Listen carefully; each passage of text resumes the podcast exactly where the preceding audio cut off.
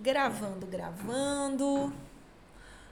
Live em Rosco de hoje, podcast de Spotify. Boas-vindas a quem está comigo ao vivo e a quem me ouve em gravação.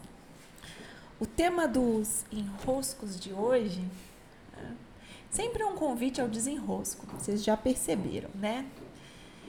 São os círculos do refazimento e da reconstrução esses círculos eu mapeei durante a minha viagem à Alemanha e à Polônia.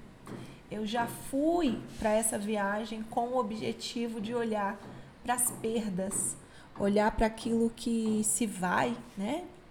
Olhar para o que muda, para o que rompe, para o que desmorona, para os destroços, aquilo que é bombardeado em nós. Não foi à toa que eu escolhi a Alemanha e a Polônia para fazer essa viagem de exploração. Também por causa da minha ancestralidade e de algumas passagens que eu tenho por essas terras.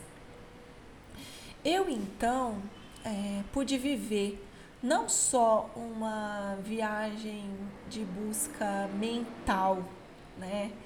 Eu me coloco em posição de explorar aquele tema com o meu próprio movimento. E os símbolos que o meu caminho traz são os símbolos que depois eu, do meu lugar de missão de compartilhar aquilo que é, eu processo, logicamente com os símbolos que eu vivi, é, a perda da mala, o os dias doente, os dias de febre, o encontro com o meu amigo Franz, que foi também uma pessoa que me ensinou a caminhar, né, no momento que eu sentia muita dor no caminho de Santiago. Ele me reensinou a caminhada. Então eu vivi, passei por terras em que a minha ancestralidade tinha vivido perdas muito dolorosas Passei pelos destroços da Alemanha, né? A Alemanha restaurada em tão pouco tempo pós bombardeios.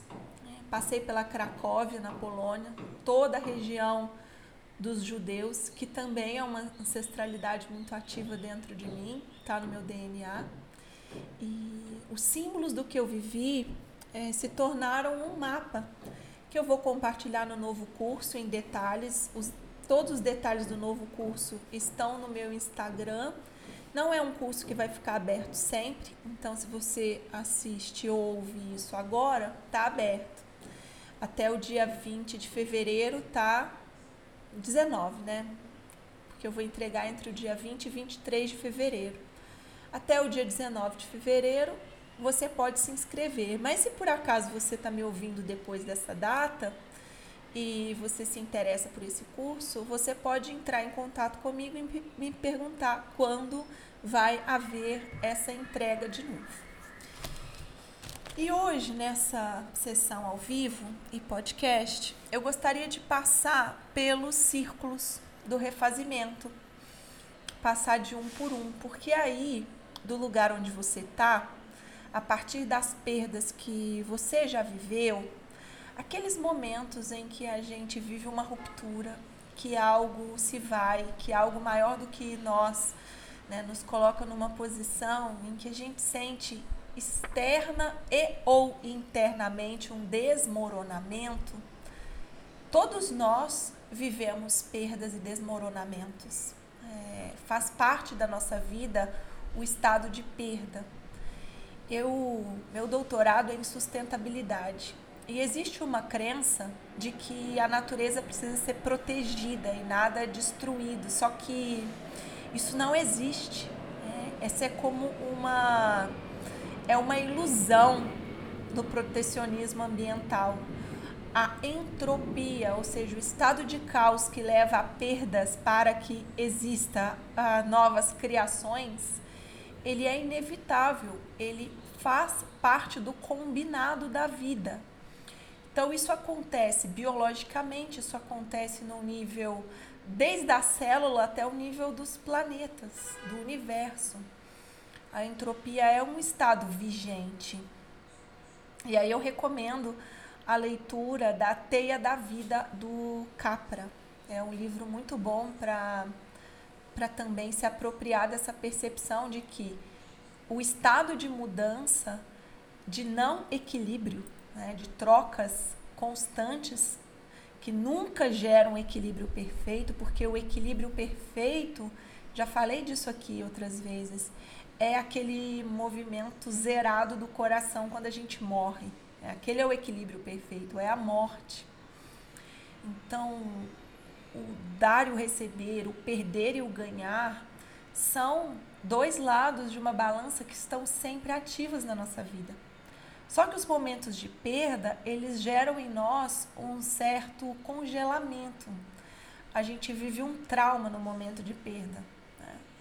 Às vezes, um trauma que parece desproporcional com a perda vivida, pelo quanto ela nos abala. E aí alguém chega para você e fala assim: "Nossa, mas é só isso. É só isso. E para você é um mundo que está ali. Não é só aquilo. Porque uma perda nunca está como uma árvore sozinha no meio de um vale. Né? Uma perda, ela sempre está conectada a outras memórias de perda. E ela move também uma teia dentro de nós. Então eu mapeei, e aí eu coloquei bem anotadinho aqui, porque no curso eu vou esmiuçar cada uma dessas desses círculos. Eu mapeei seis círculos e o start para esses círculos começa então com uma perda, começa com um dano, começa com um estrago. Né? Precisa haver um estrago para que a partir desse estrago um certo é, disco comece a rodar que é o disco que eu tenho chamado de Os Círculos da Reconstrução, os Círculos do Refazimento. A primeira etapa, pós-perda, que precisa acontecer, né? ela pode não acontecer, é opcional, ok? Você pode não ir para essa primeira etapa.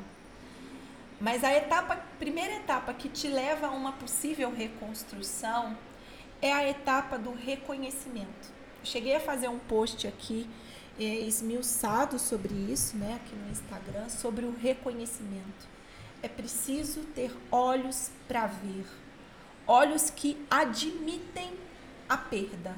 Você olha o cenário e diz: Eu perdi. É, é aquele momento em que você vê, reconhece. E esse reconhecimento, ele abre caminho para as próximas etapas. Sem o reconhecimento da perda, você pode entrar em fuga ou você pode entrar em é, congelamento, não fazer nada diante daquilo. Você pode também abrir mão até da própria vida. Mas o primeiro movimento para o refazimento é o reconhecer, que vai nos levar a um próximo movimento, que é de negociação. É. Eu, eu vejo que é possível entrar em negociação logo que a perda se estabelece.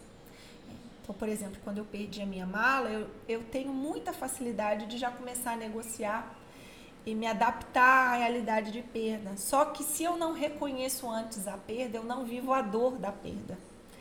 E eu entro logo na negociação. E não é bem-vindo dessa ordem, porque você não pode negociar sem antes reconhecer que perdeu.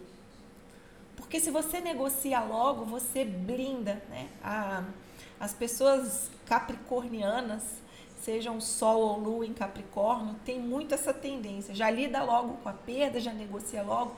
É muito prático. Mas você não vai na dor que a perda moveu em você. E quando você ignora a dor, quando você ignora olhar o cenário e aquilo passar pelo teu estômago e aquilo passar depois pelo teu coração, você não se vê num novo cenário. Você não se vê no momento seguinte, que é aquele do destroço. Você precisa reconhecer o destroço para que a seguir você negocie. Você negocia com base na realidade vigente, que é a realidade em que você perdeu. A negociação não pode acontecer antes. Né? porque senão você se blinda. Você já vai logo para a praticidade, é isso que tem que ser, é isso que tem que fazer. Você cria uma blindagem interna. Para então você passar o terceiro círculo, que é você remover os destroços. É aquele círculo em que você vai agir e atuar sobre o cenário em que houve o bombardeio. É, você vai atuar sobre ele. Então, é uma força ativa de ir até lá e mover coisas, colocar em caixas, né? chorar a perda, pedir ajuda, é, convidar, pe pedir para alguém providenciar alguma coisa. Você vai começar a organizar né? o cenário, limpar o cenário. Numa das cidades que eu fiquei, inclusive foi onde eu perdi a minha mala, que foi Nuremberg, a cidade foi totalmente destruída. Sobrou muito, muito pouco da cidade durante a guerra. Porque Nuremberg se envolveu tanto com a história da guerra que ela virou um centro muito, virou um alvo muito ativo. E eles foram destroçados, né, literalmente. E eles já estavam com a, praticamente a iniciativa de saírem de lá. A população ia mesmo embora. O que fez eles não irem embora foi que logo naquele movimento, né, vamos embora, aqui não dá mais pra gente, os destroços foram removidos. E aí quando os destroços foram removidos, algo se alivia. E aí eles dizem, ótimo, a gente consegue ficar. Né? Essa remoção dos destroços, esse organizar a casa, é, providenciar o que é necessário para dar uma organizada no cenário, é, nos dá um respiro, literalmente, porque abre o campo. É, para que seja possível a gente entrar na, no quarto círculo, que é o refazimento. E aí a gente pegar e pôr a mãos, mãos à obra, né? Aí sim, aquilo que eu negociei, que vai ser minha nova realidade, eu me coloco a executar essa nova realidade. Eu começo a reconstrução, né? Se é preciso é, refazer prédio, eu refaço prédio. Se é preciso, sabe, eu vou. Se é preciso comprar outra mala, comprar outras roupas, comprar outras calcinhas, eu vou lá e refaço. Não exatamente aquilo que eu tinha antes, mas o correspondente daquilo que eu tinha antes. É? Na vida amorosa, isso é muito também fácil de perceber que são os mesmos círculos. Você pode evitar colocar alguém no lugar daquela pessoa que você já não está mais se relacionando. Como? Mantendo os destroços da outra lá. Mantendo a história, mantendo a dor, mantendo o lugar ocupado. Enquanto você não remove os destroços, você também não tem condições de colocar uma nova pessoa naquele lugar uma nova mala naquele lugar. Não é a mesma, não substitui igual, mas ocupa a função. É. Algumas funções não são reocupadas, não do jeito que era, mas os correspondentes podem ser encontrados. Por exemplo, quando eu penso na perda da minha irmã. Não tem o que eu colocar no lugar da minha irmã, não tem o que eu colocar no lugar de uma ligação para ela, não tem. Só que eu posso fazer coisas que me movem graças me movem a viver uma presença da minha irmã. Por exemplo, quando eu agendo e fazer uma massagem, é por ela. É como se eu estivesse levando ela para ir fazer massagem. Então isso já tem a ver com uma reconstrução, né? Eu não vivo só a dor, eu não só reconheço a dor, eu já não só limpo os destroços da minha alma, mas eu começo a agir numa postura de reconstrução para então entrar no quinto círculo, que é o círculo da reintegração. A minha nova mala, né? as minhas novas calcinhas. Então, aquilo que ocupou o lugar começa a ter, ganhar novas funções. Aquilo que entrou no lugar é, é como a perda é assimilada como parte. É isso que eu anotei aqui para a perda não é vista mais como algo danoso, mas como algo fortalecedor, como uma belíssima oportunidade de eu ter ganhado mais. o processo de reintegração, eu deixo de ver a perda como uma parte danosa, começo a ver ela como parte de mim, da minha história. É, aquilo passa a compor a minha linha do tempo. Para eu chegar num sexto nível, é que é muito, é quase como um step desse quinto, que é a transcendência. Aí sim, eu integrei tanto, eu já integrei tanto aquela perda, aquela perda já é tão parte que ela me dá mais oportunidades graças a ter existido. Parece louco, né? Como que uma perda pode se transformar em ganho? Mas a verdade é que sim. Né? A verdade é que sim. Que, por exemplo, esse punho aqui, né? Quando eu quebrei esse punho, é uma perda, né? Você quebra algo, algo se destroça. E naquele momento, me vendo engessada, né? então, reconhecendo a perda, eu precisei passar por um processo de cura em que eu mesma, é, graças a uma conexão a algo maior, eu iniciei um processo de autocura muito, muito, muito profundo, também muito auxiliada pelo meu amigo Franz, esse mesmo amigo que me ensinou a caminhar, esse mesmo amigo que esteve comigo na Alemanha agora, amigo de caminho de Santiago. Eu vivi esse processo. Então o gesso se foi, o punho se refez, a história passou a se integrar em mim. E hoje, além de eu ter um osso muito mais forte que é isso que acontece quando a gente quebra algo, né? Aquele osso ele se torna muito, muito, muito mais forte naquele ponto em que ele colou. Né? Ele se torna mais forte que um osso comum que nunca foi quebrado. É exatamente isso que acontece com a perda. O ponto que foi quebrado se torna mais forte. Ele, isso é a parte da reintegração. E a transcendência é o momento em que, cara, eu não abro mão dessa história do punho quebrado porque ela me faz mais. Ela me fez ver mais, ela me fez ser mais forte, ela me fez acessar coisas que sem ela eu não teria hoje. Ou seja, o valor dessa perda para mim é muito, muito, muito grande. Então é uma perda muito valiosa. Quando eu chego na etapa em que a perda se torna absolutamente um valor, um ganho, eu transcendi. Eu cheguei ao sexto nível do, da reconstrução, eu transcendi.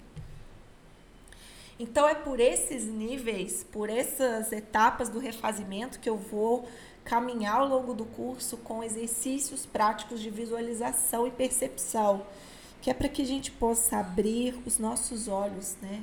Eu abrindo os meus olhos, vocês abrindo os olhos de vocês, para que seja possível fazer isso com todos os elementos da nossa vida que significam perda. É, sabendo e tendo consciência desses círculos que hoje eu compartilhei, talvez você possa é, anotar por aí, você possa vasculhar por aí essas etapas dentro de você. É, tudo isso nos serve como base para dar os nossos próximos passos, porque o que nos impede de avançar na vida não é a perda. A perda não nos impede o avanço. A perda está a serviço do avanço. Quem não avançou foi você. Então, nesse curso, o que eu trago são os elementos para te trazer a clareza de como é possível avançar. não vou avançar por você, né? Não existe isso. Quem avança é a gente próprio. O que eu posso mostrar é onde está o caminho, onde estão os elementos, onde estão as imagens que te ajudam a encontrar uma postura de reconstrução. E, bem, na sessão ao vivo de hoje era isso que eu gostaria de compartilhar. A quem esteve aqui comigo ao vivo no Instagram, sempre muito bom, porque aí eu vejo vocês, vejo que está a que vocês estão aqui, que está tudo funcionando bem também já me já me alegro por já ter compartilhado com vocês. A quem está ouvindo pelo Spotify, estou muito feliz com os retornos. Obrigada por me dizerem. E aqui no Instagram também a live fica 24 horas. Gostei do que a Ana, do que a Carla Marques destacou. A perda está a serviço do avanço. É isso mesmo. A perda está a serviço do avanço. Cuidemos Sim, Um grande beijo a todos. A caixinha dos enroscos está aberta, então vocês podem aproveitar e utilizar a caixinha dos enroscos nos meus stories para fazer as perguntas que vocês desejam. Beijos!